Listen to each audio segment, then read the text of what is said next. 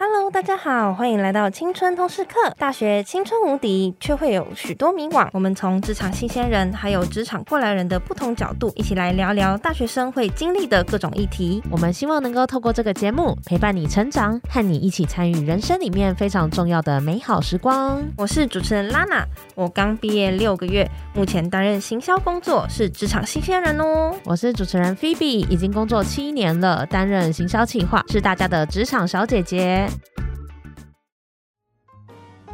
开头先工商一下，青春通识课目前正在招募大家对于我们节目的建议哦，在资讯栏有意见调查的连接，只要在五月五号以前填写完毕，就有机会抽中价值两百元的电子礼券哦。嘿嘿，大家我们很有诚意吧？真的，希望你们也可以给我们一些建议与回馈，我们真的好想知道哦。期待大家的建议哦。是说拉娜，我跟你都是行销企划嘛，但是好像没有聊过说，哎，为什么你会想要做行销？哎，你中文系毕业，为什么会想要当行销企划呢？哎，你知道吗？其实我回系上啊，老师也问我说：“啊，你怎么现在在做行销？”对啊，我觉得其实是因为我大学的时候啊，我参加了很多社团，所以我就发现，哎，其实我办活动的时间比我在读书的时间还多很多。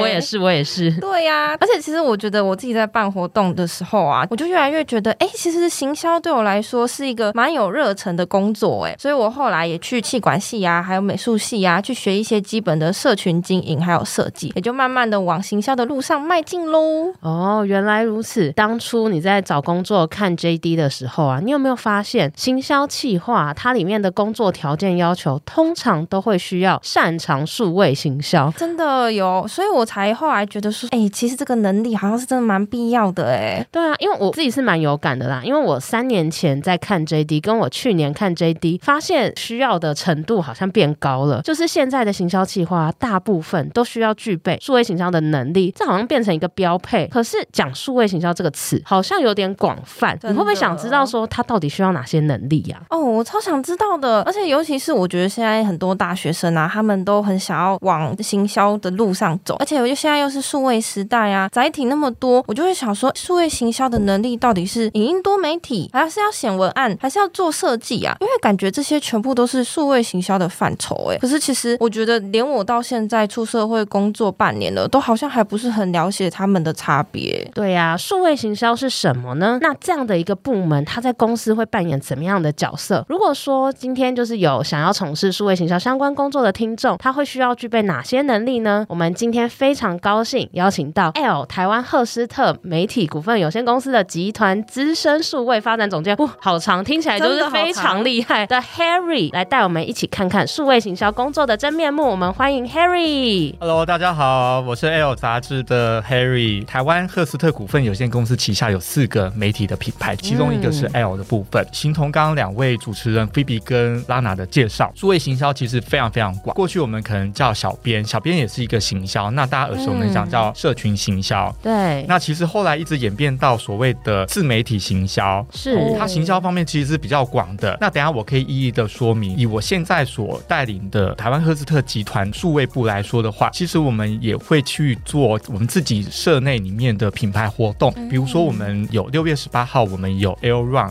风格永续路跑，它是每年办，今年已经第八届，每年已经超过好几千个人来去报名的，很多人参加，对，超多人的。那大家都想说，哇，它是一个实体的路跑活动，但其实它到报名怎么报名呢？它一定在线上做报名，嗯，对，所以它一定会牵涉到所谓的品牌行销，它会牵涉到所谓的社群行销，我们还要去找外部的异业合作。所以有一些外部合作的行销是，那还有一些 KOL、KOC 的行销是，他不啷当这些行销全部包起来，就可能就是如同刚刚两位主持人说的数位行销。嗯，那这个等一下我们会一一的来去做一个解释。那我们就想要先问 Henry，对你来说，从你的角度来看呢、啊，你会觉得数位行销是什么呢？OK，我觉得让这个问题问的非常非常好。那过去数位行销，我可能就像刚刚已经有些泄题一样，就是用倒金字塔，对，我把一群可能不知道的群众在网络上各个地方都出现，我把它全部拉进来到我的粉丝团，成为我的粉丝，再透过粉丝的方式，再让它变成到我的网站来，变成我的网友，再从网友变成我的会员。对，然后会员还可以分 VIP 会员，就是真的是付费会员跟非付费的会员嘛。这是过去我们大家可能会比较耳熟能详的，但是我想用一个专有名词，是现在我们比较常谈的，叫做行销五点零。哦。哦，行销五点零是什么概念呢？OK，行销五点零大家一定会知道，哎，一定有四点零，没错，三点零有二点零有一点零。其实行销五点零是去涵盖了行销三点零跟四点零。那整个行销范畴当中，其实我们有时候有些老一辈的资深前辈告诉我说，哎，发会员 EDM 好像还是最有用的，发病毒式的行销简讯好像还是比较有用。嗯、但这些什么，它是行销一点零。嗯，对，所以我就得要一定要解释行销一点零到五点零，我快速的来解释一下。所以它是一个依据时代的脉络不同，科技发展速度的不同，所以才有的一点零到五点零吗？呀，一定有。但是因为我们还是去结合我们所存在的产业，是。如果今天是金融业，也许它是用行销五点零，因为它可以用 AI 人工智慧的方式做任何的判读跟判断。哦，所以是依照每个人的环境跟取向不同来决定行销方式吗？呀，所以就像是我们的听众朋友都是社会新鲜人，或者是已经想要求职的，或者是想要转职的，那我觉得你要变成你在选产业的时候，它的行销的工具跟行销的方法就已经有很大的不同。哦，所以这边大家就可以关注一下，说你自己有兴趣的职缺或产业，他们可能比较熟悉或是比较喜欢的行销方法是什么？那就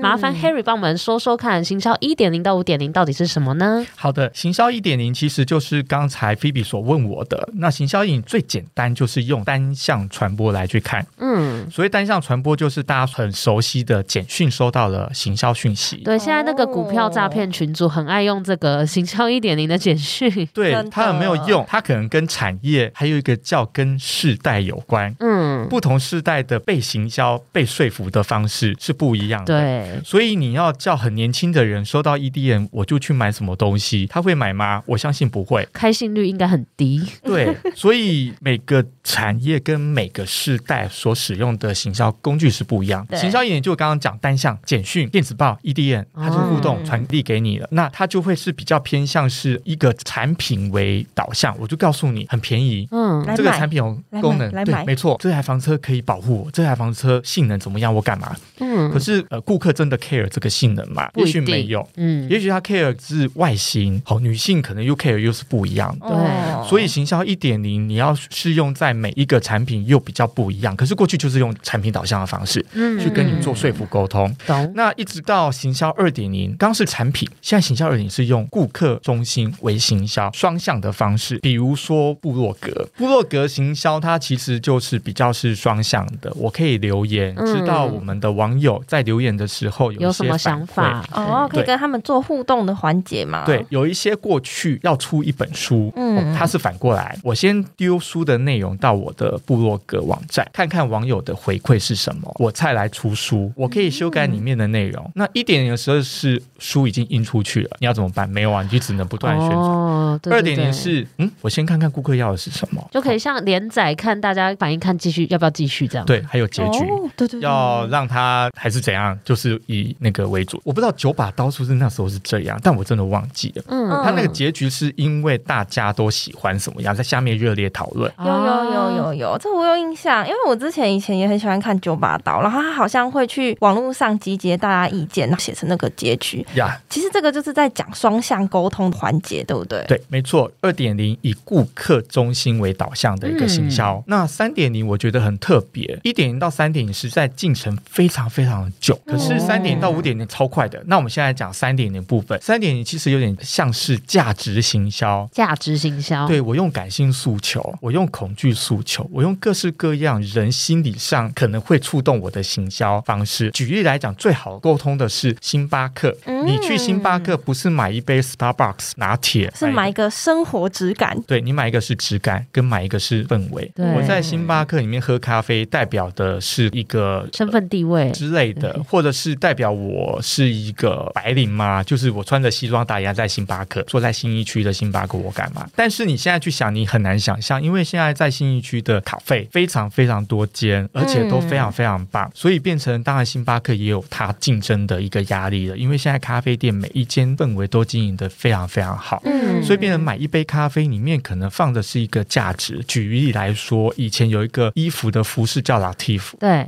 ，Latif 他在做的时候，他在网站上面会告诉你他的缝针线的人是谁，是失业的妇女。哦对。哼哼，我那时候就真的买了。哦，我也是。对，就是我已经不去看它的材质或什么，我就觉得穿起来是我在帮助一群人。嗯、对，你是直接跟那个工作者是有互动的，你买的是他们的二度就业很辛苦的付出这样子。对，没错。嗯、那像以我们 L 来说的话，其实我们也有再去关注 SDGs，SDGs 就是在永续发展、永续发展的东西。嗯、那为什么我会讲这件事情？是因为我们有很多客户，很多精品的客户、奢侈品的客户，或者一些美妆客户，嗯、他们已经开始很在意所谓的永续这件事情。对，所以他们的商品里面会去涵盖，比如说回收，对，是用什么材料去做的。对，他把他的理念也透过我们媒体的报道去告诉大家。是，所以今年我们觉得永续这件事情，以 L 来说，已经做了很多年了，对国外。所以我们今年想要去跟我们的路跑做一些的结合，叫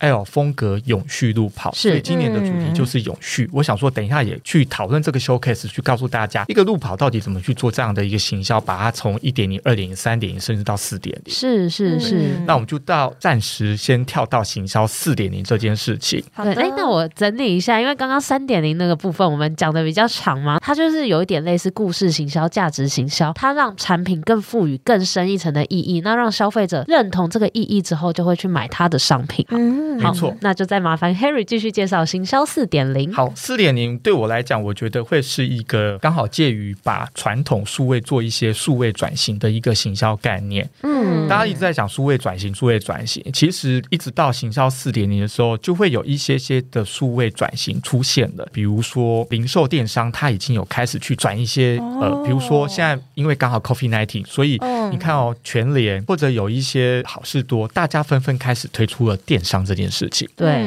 我根本不用再到好事多，我根本不用再到全联，因为我已经买过那些商品，我手机拿出来用 App 下单，它就寄到我店，对对，寄到我家里面来。对对对。所以现在已经有点是交叉的方式在做这一种所谓的 O to O 的一个方式。对，这边帮大家翻译一下、嗯、，O to O 是说 online to offline，或者是 offline to online 都有可能。对，没错。嗯、所以四点零它已经开始在做一种传统的一个转型，但是它比较多是用在电商。它的概念是说，比较不像以往实体店面就只有实体店面，而是它实体会跟线上做连接，就线上线下会互相连接，是这个意思。对，因为我们之前有先对焦的时候，其实比较像有在谈自媒体。我今天经营自己的 YouTuber，成为 YouTuber，嗯，我成为 KOL，我成为 KOC，其实都还蛮简单的。它、嗯、是去，哎，简单吗？好像有点困难。成为 YouTuber 跟成为 KOL、KOC 很简单，哦、因为你自己就可以说我是 YouTuber。哦，就我有三个粉丝，我也可以说我是 YouTuber 这样。没错，这个比较像是在讲说，就是转变的形式，对不对？对。但是你要去开始有粉丝经济、会员经济到你的收入结构的时候，他就真的要行销工具去做这些事情。嗯、所以刚刚只是一个概念，在跟大家说，自媒体行销，它可能也比较像是在行销四点零的这样一个概念的阶段，它跑出来了。嗯、哦，所以像这个四点可能比较是讲说，就是人人都可以是自媒体，那就算是三千个粉丝、两千个粉丝的 Instagrammer，他们也可以接到一些厂商商业合作，然后他们也有自带流量，会有他们的粉丝会愿意去带他们的货，这样对，没错。而且有些可能卖的是服务，不是卖的是实体商品，所以服务什么看的，刚刚讲 media 的，嗯，我可能可以有一些定价，我也可以卖订阅我的电子报，嗯、用会员付费的方式，嗯、它其实多半都算是一种传统数位转型。我拿到的是知识，我不是拿到一个实体的商品啊。嗯，了解了解啊，因为刚刚 Harry 有讲到两个面向，一个是电商的形式嘛，一个是自媒体的经营。那就是因为我们之前有讲过说去中心化这件事情，是不是其实才是四点零的最核心的要素？所以像刚刚讲的，零售商就不是像以前，就是一定他有他的大盘商在经由就是不同的管道去做销售。还有就是自媒体这件事情，是每个人都可以用他自己的影响力去产生一些不一样的效果。其实刚刚是在讲的围绕在去中心化这理念嘛，对不对？其实可以这么说，嗯、因为现在大家都很想要去中心化，大家可能有其他平台在听，可是反正就是去中心化的，就是说我自己可以卖自己的产品，我可能不需要透过上架到某些电商平台，对，我自己就可以自营这件事情，其实也就叫做去中心化的其中一种模式。嗯，了解。所以在这个阶段，某人可以直接去上直播电商，直接卖了。哦，对对对，他不用到虾皮的直播，我不用到一期直播，我不用到哪里，对，就直接丢丢妹的直播，就超多人买这样。对，这是一种。那当然有些还是希望可以上到其他的平台去做这些直播，也是有的。对，但是其实这样的现象已经越来越普及跟普真的这样子的话，行销五点零呢？因为其实听到行销四点零就已经蛮接近我们现在生活的时代嘛。那五点零感觉又更厉害了，那它会有什么元素呢？行销五点是一个你要做这件事情，一定是很多可以透过 AI 的方式去帮你辅助你，让你知道说这些人的行为是什么，以及透过这些 AI 可以去推荐给你什么样的商品是你真的很适合，而且它可以精准到你可能站外的行为。我按过的 FB 的站，我到哪一个网站做了什么样的事情，甚至是假设吼那个人类的行为会是我进去 Seven Seven 的电视或全家的电视或莱尔富的电视，假设它电视有一个侦测你的眼睛的东西，嗯、或者侦测眼球停了多久，对，它可以结合到你所有的行为的时候，这个就是所谓的行销五点，所以它就是很精细的用大数据来去判断的一个行销，这样子。没错，嗯、现在的年轻人消费者，你要让他掏钱买单，已经不是线性式的说这一关 这一关这关了。现在消费的行为有点漏斗或者龙卷风，各式各样，嗯、所以你要在每一个断点的时候拦截他，让他觉得算了，先不要买，嗯、呃，算了。你要在每一个的节点都要说好像可以诶，哎，好像可以诶，嗯，不断的让他有掏钱的欲望，这可能就需要工具去、嗯、去让他不断的触发他，比如说这个网站我又让他看到了想要的产品，这个 app 我又让他看到他想要的产品，而且是他想要的价值观，或者是他想要的那种说服他的方式。如果都打中他，其实搞不好第四关他就买了。我想到一个就是很具体的例子，因为就是女生有一个很有名的衣服品牌叫做 Puzzle，然后 Puzzle 他会很常在他们网站上看过的衣服，然后他就会在很多网页里面都有买版位，然后你就是怎么样点都会看到那几件衣服，它就是在旁边，然后就会感觉好美，看到一次就觉得好像可以买，好像可以买，然后下一次某一次就觉得说，哎，可以买了，好啦，买下去了，是不是有点像这种感觉？Lana 真的是行销五点零的 AI 工具吗？我上上礼拜才在网站买了一个跟咖啡有关绿色的杯子，嗯，它是联名的款式东西，为什么我会看到呢？我也不知道。可是我常常去那间咖啡跟那间咖啡的网站去逛，嗯，可是我就被它吸引，结果这个东西是在 Prada 的网站贩售联名的，有绿色帽子，然后杯子、咖啡豆、绿挂咖啡是那间咖啡的，他们做联名款，我下单了，那一盒也是夯不啷当也要一两千块钱，哇，那真的蛮贵，所以真的打得很精准呢。其实真的超近，让我也蛮吓到，而且我真的买单了，嗯，让你逃不掉这样。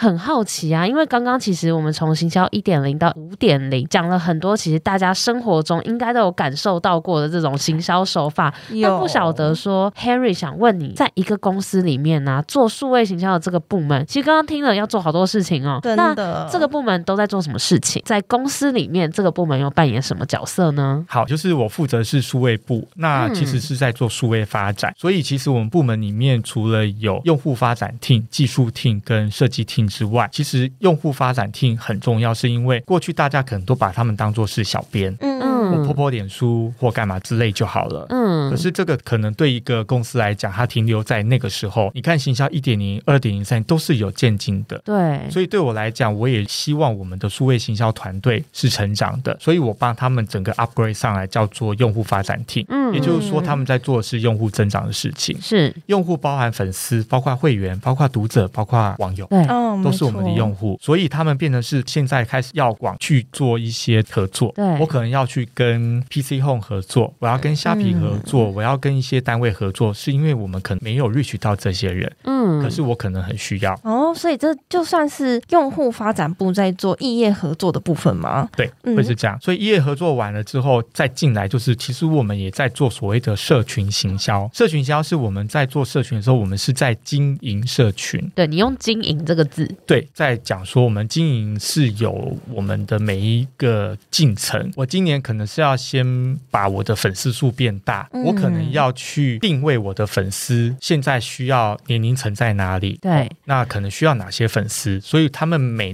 年每个月都会去检视现在 FB、Instagram 或者是 Line 上面所操作这些新的粉丝是真的我们要的吗？哦，所以其实像刚刚 Harry 有提到，其实不是只是小编发文这么简单而已，你们是有策略性的去看要怎么增长不同品牌的社群，那你们也会去看说要做怎么样的互动啊，或者是办什么样的 event，才可以让你们的用户增长可以更符合你们的需求？嗯，没错。那第三个，我们还有在做的是 KOL、嘿 KOC 的这些行销。哦，因为我们是时尚媒体，我们过去都跟一些名人艺人的合作，对对对，那部分其实我们也做的已经很好了。嗯，但是现在的年轻人可能对于 KOC、KOL、YouTuber、Podcast 更有感，更有感。对，因为透过他们的一个方式帮我们说 L 的故事，其实会更有说服力。嗯，而且也是因为之前艺人啊，或者是模特儿啊，他们可能跟一般的民众距离比较远，是透过这些，比如说像 YouTube 啊、Podcast 啊，就是这些媒介跟这些媒体，然后 KOC，感觉也真的会跟受众更贴近一点。对，没错，他们比较贴近人，因为他们可能出现在街上的机会，对，很日常这样。对，开饮料店，搞不好我就看到他了。对，对啊、跟名人艺人，你在店里面看到他机会，我相信是很少的。真的，嗯、而且我有发现一个现象，现在艺人发片也要去找 KOL 帮忙站台宣传。哦、对，也是有这样子，所以变成是大家都想要去变身为 KOL 或 KOC，因为他养了一群真正会帮他转换商品，真的会去购买的转换率其实是提高很多。对对，老实说是这样子。嗯，因为名人艺人可能是经纪人在帮他发文，嗯，可是 KOL KOC 他就是自己很真实的这样子，对，他是没有去雕琢或干嘛，而且很讲求个人风格。没错，像我们以前合作的时候，展荣、展瑞啊，哦嗯嗯，或者是茉莉啊等等，他们都非常非常亲民，坐在我们旁边，真的，你就会觉得说，哇，就是一个你不用觉得他们很有距离这样。KOL 跟 KOC 有它的一个价值在，所以我们现在也在经营这样方式，在我们每一档的一个行销活动，或者是我们帮客户所企划的活动。了解，所以整理一下，刚刚 Harry 有提到啊，就是像你们的部门叫做用户增长部嘛，那其实就是在用一些数位行销的方式，包含了就是社群的经营，然后还有异业合作洽谈跟 KOL KOC 的经营，然后让你们想要推动的事情啊、内容或者是活动，可以让更多人知道这样子。嗯嗯，我更正一下，这个应该是用户发展 team，哦，用户发展 team，sorry，数位部这样子。哦，了解。那这样子，刚刚听 Henry 分享下来啊，我会觉得说，哇，感觉数位行销要做的事情其实真的很多哎。如果说 Henry，请你可以告诉我们说，现在数位行销啊，可能最常用的一些手法啊，还有实例吗？好，没问题。刚刚讲的是一些概念或者是工作的职责，现在来讲里面的操作方式。第一种，IG 滤镜，嗯，它也是一个行销工具。哦，对，现在很红哎。嗯。第二个，聊天机器人也是一种行销工具。嗯、对。第三个，KOL 也是一种行销工具。嗯。那我先讲一下 IG 滤镜好了。比如说，我们可能会帮我们一些精品的客户做一些滤镜，里面可以有试戴试穿。嗯。哦，有点像那种 AI 的方式吗？对，你说它可能是 Instagram 它自己发展出来一个 AI 吧，但对我们来讲，就是它是一个 AR 模式。嗯。哦、它是一个可以拿滤镜之后就出现一个包，或出现我有装扮什么东西，我可以先试着看，划一划，还可以划出不同颜色的一种口红，或者是、哦、呃你的染色的头发。哇，这，这个很棒哎，就可以看你自己的脸搭不搭那个颜色。对，还可以在相机上面拿不同的包包哎。对，这个我们过去跟一个客户是合作的是 L 有一期封面故事，他是跟林志玲跟姐夫。哇，还有姐夫。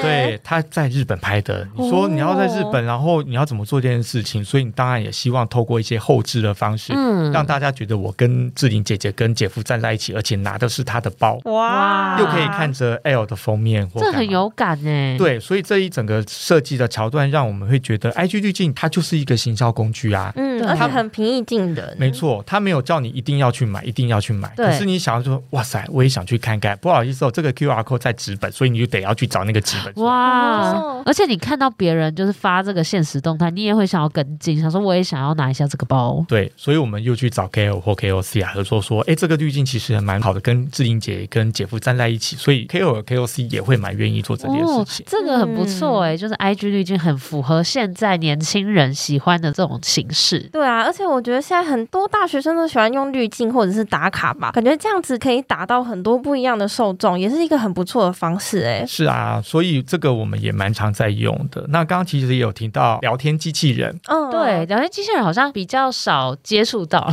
对，就是好像没有什么听过。哎，Harry 可以解释一下聊天机器人可能是用什么方式在跟受众做连接吗？嗯，那个拉娜这样问，感觉你真的是很年轻，就不是年龄层。嗯、聊天机器人在 FB 里面，对，它其实就是说我在我的脸书涂鸦墙看到了一则讯息，对，他会说你要不要测星座啊？你要不要测你的心情指数或干嘛？哦，有点心理测验吗？心理测验用比较多。如果你要，请输入你的生日，比如说零一零一，嗯，它就会触发零一零一要给你的文案是什么啊？哦，原来如此。对，这种方式其实是大家最愿意互动的一种模式。哦，真的吗？因为比较简单，是不是？它简单是因为大家想要得到东西，但还不知道那东西是什么。哦、对，因为我每次看你们家的心理测验，都会想知道我选这个花代表我是什么人。哦，对，真的拜托各位那个我们这一次一零四的青春通识课听众朋友，赶快去加入 L 的 FB 里面，对，打广告。对，你会有很多的，常常我们应该大概可能一个月就可以有玩一个什么样的活动。这个活动你可以得到知识之外，你可能可以拿到一些奖品的。哇，哦，还有附赠奖品。有有有，所以份我们其实没有做什么样的广告，哦，大家很愿意去玩这样的东西，因为可以得到东西，而且客户他会置入的一些题目在我们的私讯里面，因为你在下面留言之后，聊天机器人就开始启动了，在你的私讯里面。对，所以你可以一对一，不用担心别人看到。哦，没错，哦，对对对。那更好玩一点是，这个一对一，有些公司他会埋入数据，所以你每一题他都帮你贴标签，会告诉你说，哦，这题 Phoebe 投的是一，这题拉拉投的是二。哦，那一跟二是可能是口红，或者是，颜色啊，款式，就可以了解这个人的喜好。对对对对对对，没错。所以我们透过这样的方式，又可以去让客户跟我们的网友有更深一层的 engagement。所以 engagement 就是互动，对，让互动又更深层，不是按了赞就走，而是说，哎，我得到什么东西，而且慢慢把客户的这个产品的品牌形象印象也植入在我们的一些粉丝的心里面。嗯，就是也可以产生一些连结啦。那第三个，我觉得会比较复杂一点，是 KOL 或者异业合作模式。嗯，以我们这一次 L Run 那个风格路跑，而且是风格永续路跑为例，那我们的同仁就会开始去想说，哎，哪些 KOL 或者是名人，他符合我们的永续的议题？对，你可能不能说我一定要找大的，可是他是美妆的，他是那个可能是做一些产品的 KOL，他可能不符合我们这一次想要。嗯，我们可能是去找一些跟绿色、喜欢做环保的这一些 YouTuber 做一些的合作。对，因为他的用户一定会第一直觉就是支持我们的。对对对，了解。比如说，可能可以找金鱼脑啊，就是专门在做这种环保相关议题啊等等的 KOL 吗？对，金鱼脑，或者是有一些像够维根等等这一些，都是我们过去有找的。那它非常小众，可是对我们来讲，多一点的小众，这些人都是粽子头。对，我们找到他们之后，其实下面的这一群人来报名，就是会比较好的转换率。哎，所以像你们这次是怎么跟这些 KOL 合作呢？这是媒体的一个特性，就是要维持这些的关系。我们可能平常就会跟他们有一些报道上的合作，是他们有一些作品活动，我们也很乐意一起来做这件事情。互惠嘛，这样。对，现在是这样子，所以我们这一次去找他们，也会他们也很愿意，很愿意去一起跟我们做这件事情。其实这有点像是行销三点零的概念呢，就是用故事去包装这个活动。是，其实这件事情也让我们也去思考说，KOL 跟 KOC，你要说它是对应行销几点零，对我来讲，它其实都有。嗯、所以，我们这一次的 L Run 的一个报名变得比较滚动，会比较快，因为透过他们帮我们去说故事。对，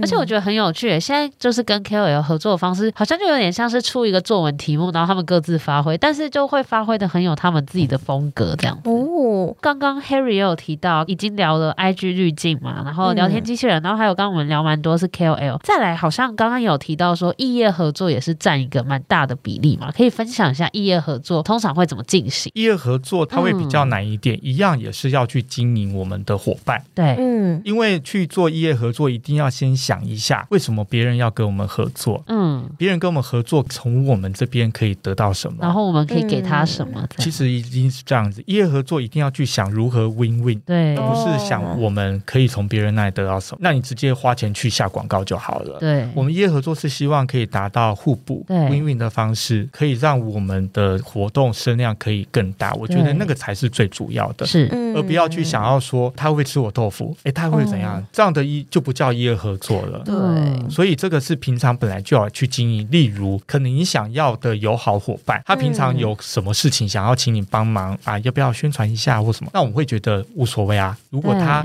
的内容或他的宣传的产品很符合你们公司的，对，那我们就来做这这件事是。是，比如说像 L Run 里面应该会有很多异业合作的部分吧？我们这次 L Run 的异业合作，我们也有其中一个是找无肉市集。嗯，那无肉市集当然它旗下有很多跟它有关的这些商品，它可能是跟吃素或者是支持环保的食物、餐具等等有关。对，那我们要直接找他谈合作的时候，当然对他来讲，比如说他可能希望现场有摊位。啊，是。可是我跟他合作是希望他可以帮我做一些报名数的转换，对，他就有线上跟线下的不对等的方式。嗯嗯。那常常有些人就会想说，我只是要跟他合作什么，他要跟我要什么？对。所以在这一次的合作，我们就会去想说，无肉市集的摊位在现场可以帮助我们什么？会在摊位里面让现场的人可以做什么样的事情？又回到线上来。所以在沟通的当中，我觉得比较困难，而是说那有点像是彼此想要的东西，彼此怎么去做一些合作上的沟通。对，因为你可能不会觉得说它是对等，或它是怎么样。嗯。可是你自己要去转换一下，说，哎，那我可以在里面多加一些我想要的，比如说，哎，你跟谁很红很好，你可不可以也邀请他，是透过你来帮我邀请？哦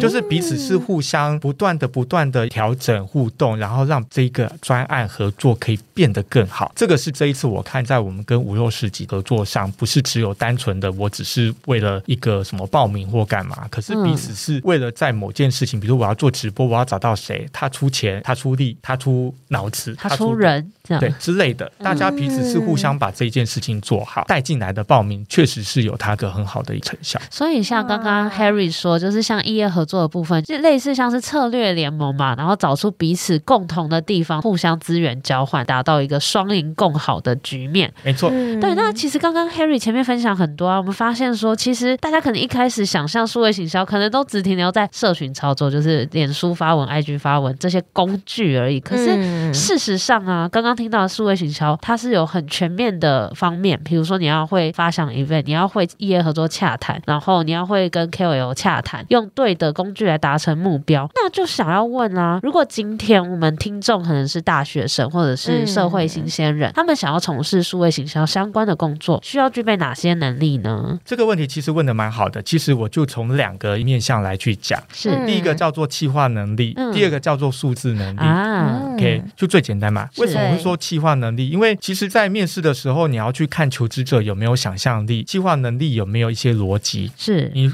要考他到底他写这个计划案或者他的想法，心中这个受众是谁？哦，很重要。其实就是从企划能力来看。那企划能力要怎么看？比如说是作品集吗？还是他履历撰写到一些他以往的经历看得出来？嗯，我会建议还是有作品集。是，不管是 PDF 档先传给面试官，一定是其实可以上传附件。对对对。或者是说你事后再补。其实你讲的再多，其实企划能力是最能让面试官直接看在你有没有这个能力。因为 TA 到底是谁？你有没有写到？嗯。这个活动的目的是谁？哎，你怎么漏掉了？哎，那你到底是规划这个跟前面的 TA，结果你规划跟 TA 年龄层不相关的活动，对，那逻辑就有点不对了。对对，所以其实他讲的再多再好，我只会有一个问号，就是说这个案子是不是你独立完成的，还是你跟其他人一起完成？还是你东抠西抠，然后复制贴上的？对，那就会变得是会很吊诡了。所以我自己会觉得，企划能力可以展现出到底是不是独自完成这一个案子，以及你有没有这个数位行销的 sense 的一个人，这样了解。比如说，他说他想要办活动给老人家，嗯、结果都在 IG 上面宣传，这样好像就不太对嘛，对不对？对，没错。嗯、那因为计划能力里面的企划案，其实都会有一些 benchmark，我可以知道我到底是看了哪些案例，对，是过去曾经做过的。是，如果你拿了一个不好的案例，我想，嗯，这案例怎么按赞数那么少？什么呢？你怎么会找一个这样案例，就会觉得，哎，逻辑好像又不对。对对对。所以企划里面应该要有一些 showcase，让面试官能了解你在企划过程的一些脉络，然后了解他未来的潜力会是什么？哦、了解。所以如果说我现在是大学生啊，然后我想要准备我的作品集，有关于企划能力的话，可以整理出整个在企划的内容、过程跟我的想法、思维逻辑，用成这样子比较完整的方式去说服主考官，才有办法比较让他能够了解说，我这个人其实是有企划能力这样子吗？没错，没错，嗯，了解。所以其实就是我之前大学其实有办过的那种活动啊什么的，其实都可以拿来当成作品集。可以的，其实没有关系，因为我们主要是了解来面试者他的逻辑是什么，是他的前后会不会太矛盾之类的。对对对，所以这个大学的活动其实都是可以的。了解。嗯、那再来第二个，您有提到的是数字能力，数字能力是说数学要很好吗？还是什么能力呢？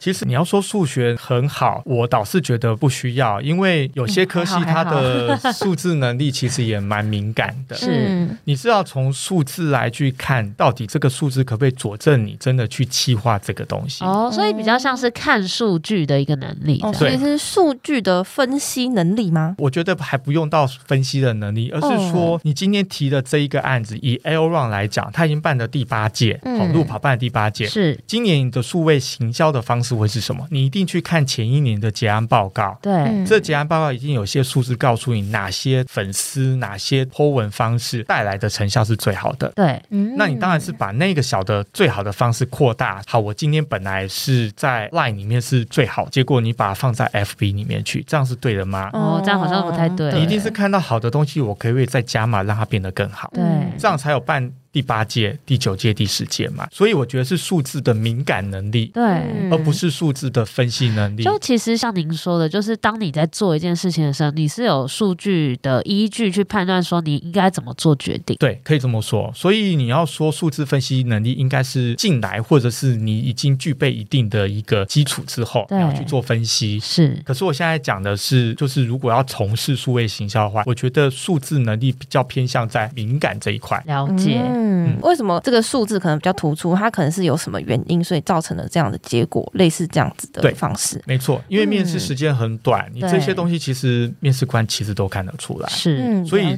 这个两个重点你掌握之后，我觉得剩下就是你在上战场试用期当中再来去做真正接地气的一个方式。我觉得这样也很好啊。嗯，刚刚 Harry 主要提到的是气化以及数字能力，各位同学们，你们有听到了吗？这些能力其实在数位行销是真的非常重要。那因为我们的听众啊，有很多大学生想要进入这一行的大学生，或者是社会新鲜人，你有什么建议可以给他们吗？然后还有他们现阶段有什么事情是可以先做一些累积的呢？嗯，好的，好的，这个我给一些听众朋友来做一些解答。我觉得有三个掌握其实就已经很好了。嗯，第一个叫实习，第二个叫累积一些 showcase，第三个是多了解现在未来的科技。嗯，第一个实习是实习的长短其实没有关系，它只是要让我们的面试官想要了解你是不是真的喜欢数位行销哦，他要先去在可能求学阶段就先了解这个产业。没错，你去电商平台的公司也可以。我们台湾这么多电商平台，嗯、对，你去媒体也有数位部，哦、你去科技业也有数位行销的相关部门。然后你可以去看看这些企业它的受众是 to B 还是 to C。是 to B 的意思就是我销售的商品是给企业，对，比如说大型的工业电脑。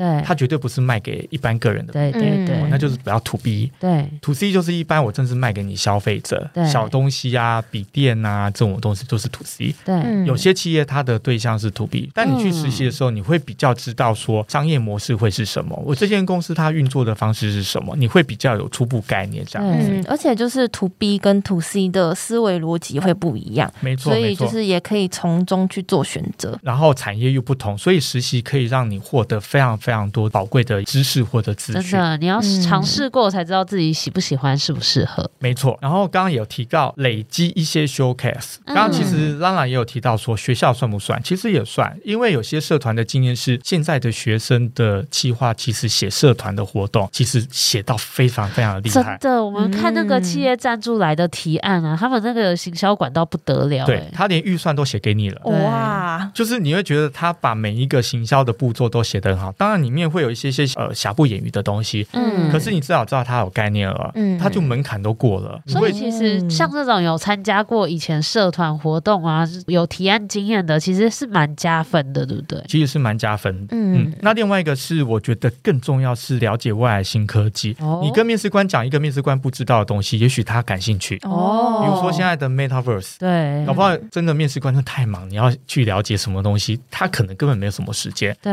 可是你马上告诉他说。我、哦、在那个 Discord 上面现在人家讨论什么啊？前面他觉得诶眼睛可能就亮起来了，很跟得上时事哎。对，你会觉得说天哪，他帮我做功课了哦。对，你会觉得这个人是有学习的一个人才哦。而且如果说啊，就是你了解了这些新科技啊，然后你刚好去面试的时候，又可以跟面试官说，哎，那我们公司现在哪些商品可能可以运用这些新科技来做？哎，那是不是真的很加分呐、啊？其实是加分的，因为现在新科技真的是越来越多，嗯、然后主管又越来越忙，所以仰赖于我们的同仁们可以随时贡献一些我们可能不知道的事情。嗯，而且这样子也会让面试官觉得说，哎，你是真的了解我们公司跟商品，还有办法举证这些例子，而且你又是有学习能力的吼。而且主管是不是就会幻想说，哎，如果这个人进来，是不是就可以用这个新科技帮助我们的产品就是更好？我是这么想，我想应该大部分的主管都会这样想。刚刚 Harry 提到了三个很重要的点，就是第一个，大家可以透过实习了解一下自己喜不喜欢这个产业，跟了解这个产业的形态嘛。再来就是在学生实习，不管是社团实习或是功课，都可以累积一些你的 showcase 作为你的作品集，可以多了解未来的新科技，展现你的学习能力。哇，真的觉得今天的录音啊，受益良多诶。对数位行销更了解之外，也对于想要进入这一行的人，要往哪个方向准备，也有一些想法。那也让我回顾了一下我七年的行销计划的经历，有时候觉得，哎，好像做事做的很杂。可是你刚刚这样梳理之后，又觉得，哦，其实这个工作内容是很有系统性的。那听了今天这一集，相信大家对于数位行销会有更深一层的了解哦。对，而且就像是我刚出社会，也会觉得这样感觉，其实未来还有很多事情可以学习跟好好钻研的。哎，数位行销这个行业啊，其实科技日新月异，所以就是也有很多资讯是常常在试出的。大家也记得要去留心这些新资讯，一定会为你的能力还有你未来的职涯方向加很多分哦。那我们这一集有兴趣的朋友听完也可以告诉我们心得。我们也谢谢 Henry，今天的节目就到这边喽，大家下次再见，拜拜，拜拜，谢谢 Henry，拜拜，谢谢大家，拜拜。